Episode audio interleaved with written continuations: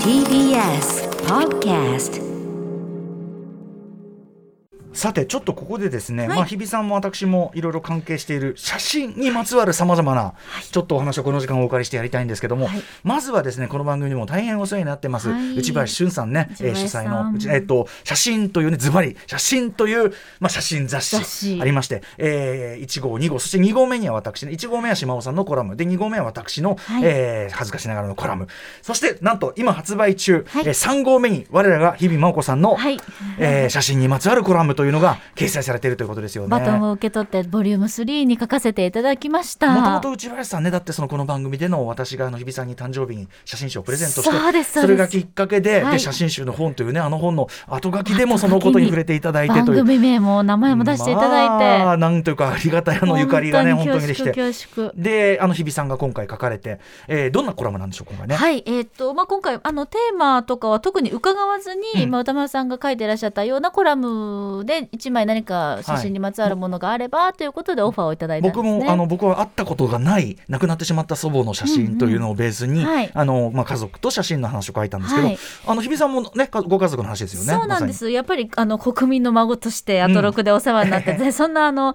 あの番組のご縁でいただいたやっぱり今回うんのお話だったので、まあ、その孫だということで、まあ、祖母との思い出であり、うん。親子3代の物語といいますか、うんうん。それが詰まった写真にですね最近今手元にあのずっとスマホのうん。待ち受けにもしてるんですけど、にうんここれは。の1枚の写真を。これ赤ちゃんねお母さんが抱いてます、これ赤ちゃん日比さん、はい。この小さい小さい本当哺乳瓶よりも小さいみたいなのが私、で窓からこれ覗いてんのはそうおばあちゃん。様 これ絶妙だよね。そうなの。だからこれねすごいタイミングでこ撮ってくの写真れたな私のあの祖母の写真も僕あれすごい、はい。あの祖父が撮ったんだけど 好きだけどこれも絶妙ね。そう。で私これ全くもちろん記憶がなくてでずっとうちのアルバムにあったんですけどたまたま実家のアルバムから飛び出してきたように、ちょうどこの執筆のタイミングで見つけてそれは素敵。これ何ってなって、でこの祖母がねこの右上でにね右上にこう切り取られたみたいなところから すごいこうなんて言うんだろうわななんかワイプみたいな。のそうそうそうまさにワイプみたいな、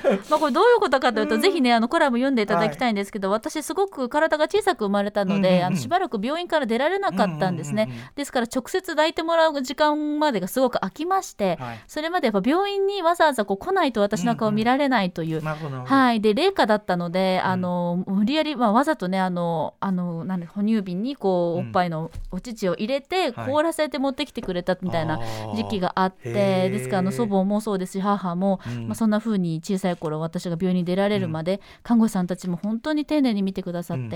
でその時の多分写真のい一枚なんですけど、しかもこれがねあの今回の写真3号の全体のテーマ、図らずもだからそう。あの意識せずに書き始めたコラムなんだけどそう。図らずもシンクロして今回はなんですよ呪文というねスペルというタイトルで英語だって、ね、アイ日プットスペルオンニューですよ。はいはい。うん。そうでそのなんかスペル、まあ、呪いというかね英語で訳すとってことなんですけれども、うんだからそことちょっとたまたまリンクするようなね内容ね私は解放というところでちょっと書かせていただいたんです,、すごい。ぜひともぜひちょっと読んでいただ写真3きたいと思ってます。号いろんなね、えー、ところに置いてありますと思いますしね。はい。アトロックブックフェアでもおそらく置くんじゃないかな。ね。えーあの私のコラムと合わせて読んでいただければなと思います。ぜ。ひ。写真にまつわるエピあのちょっと話私からもですね2点ほどしていいですか？はい。ぜひに。一個はですね先週金曜もしましたけどあの松江泰治さんという方の写真家のあのずいぶん前にですね写真美術館でやったえっ、とあれですねえっ、とマキエタ CC というね、えー展覧会の話、水曜日にさせていただきました。恵比寿の写真美術はい館でやってたっていう、はい、あの風景であるとか都市の風景みたいなものを、えー、と影がつかない角度からすべてに画面の隅々までピントが、えー当たった状態でつまり非常にフラットに地形とか都市の形というのをですね、平面に落とし込むというまさに写真ならではの、はい、手法というかなそれをやられている、えー、と松江泰治さんという方。であの今回お声掛けいただいて今回今やっている、えー展覧会で、えーギャゼギャゼティア CC というですね展覧会が1月20日から3月7日までキャノンギャラリー S というですね、えー、と品川のあの江南の側のねあるね、えー、とキャノンギャラリーというところでやってるんですけどもそこのあのトークショーに呼んでいただきまして、はい、1月28日のですねトークショー、私参加いたします。はい、土曜です、えーとはい2時から15時半、えーというあれで、えー、とぜひ皆さんお申し込みいただければ一応定員決まってるやつですけども、あのー私はまあ写真の素人でありますがちょっと私なりに松江さんの写真から読み取れるものとか、とににかくなんか見ててこんな不思議な気持ちになる写真もないっていうかびっくりしましたねこれなんかは写真というものの本当に特性というか写真でしか証言しない何かというあたりですごくいろんなこう解釈とか読み取り方楽しみ方できる写真たちだと思ってて、えー松江さんとお話しするのすごく楽しみにしてますという件がまず一つと。はい1月28日のトークショーですねでですね、それと、えっ、と、まあ、じちょっとなんか、ある意味、かぶるというか、日時的にはあれなんですけども、えっ、と、大会松田屋ね、えー確か銀座の蔦屋でもこの後にやるのかな、今ですね、フェアというか、その、あの、展開しているのが、えっ、と、畑淳二さんという写真家の方のデコトラの写真集が出されまして、これ、私、あの、デコトラの写真集、まあ、トラック野郎とかでおなじみ、非常にデコラティブにね、いろいろ装飾された、オリジナルで装飾された、えーそのトラックたちっていうの皆さんね、なんか、えーわかると思いますけども、ええギラギラした。それの写真集、これ見てください、これ、もうこの音、ドン。すごいよ。これ厚みはもう10センチとは言わなくてもまあでも電話5 6帳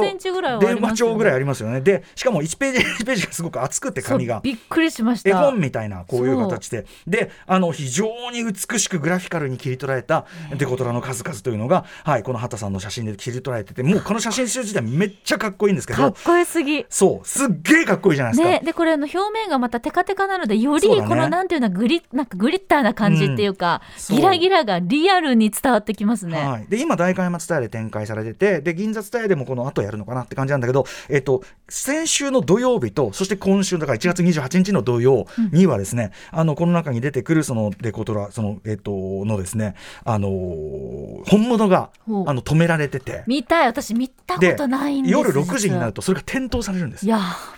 でなので私のなんならですねこのあのギャゼッティアのですね、ええ。ーこのギャギャゼッティアのギャゼティア CC のそのあれがトークショーの後にも全然間に合うんで、なるほど。あのーこの畑さんのですね、はい。まあ、本と合わせてその実際のデコトラとそれの店頭という様を見るならこれチャンスですよと。ツタヤの近くにともいやツタヤのだから出会いのツタヤのもう入り口です。入り口にもうもうあそこに。もう入り口にドーンってあり代ます。官山の、はい、それが6時からドーンって点灯されますんで。大変。ちなみに私先週の土曜、えー、大会松田に行きまして要するにその畑さんのこのデコトラの写真めちゃくちゃファンなんで、はあはあ。はい、えー、歌丸様ということであ。サインをいただいてしまいました。直筆です。後ほどねつインスタなどにも上げさせていただきはい。自自慢ですこれはね。はい。ということでちょっと写真にまつわる、えー話題一気にお送りいたしました。Junction.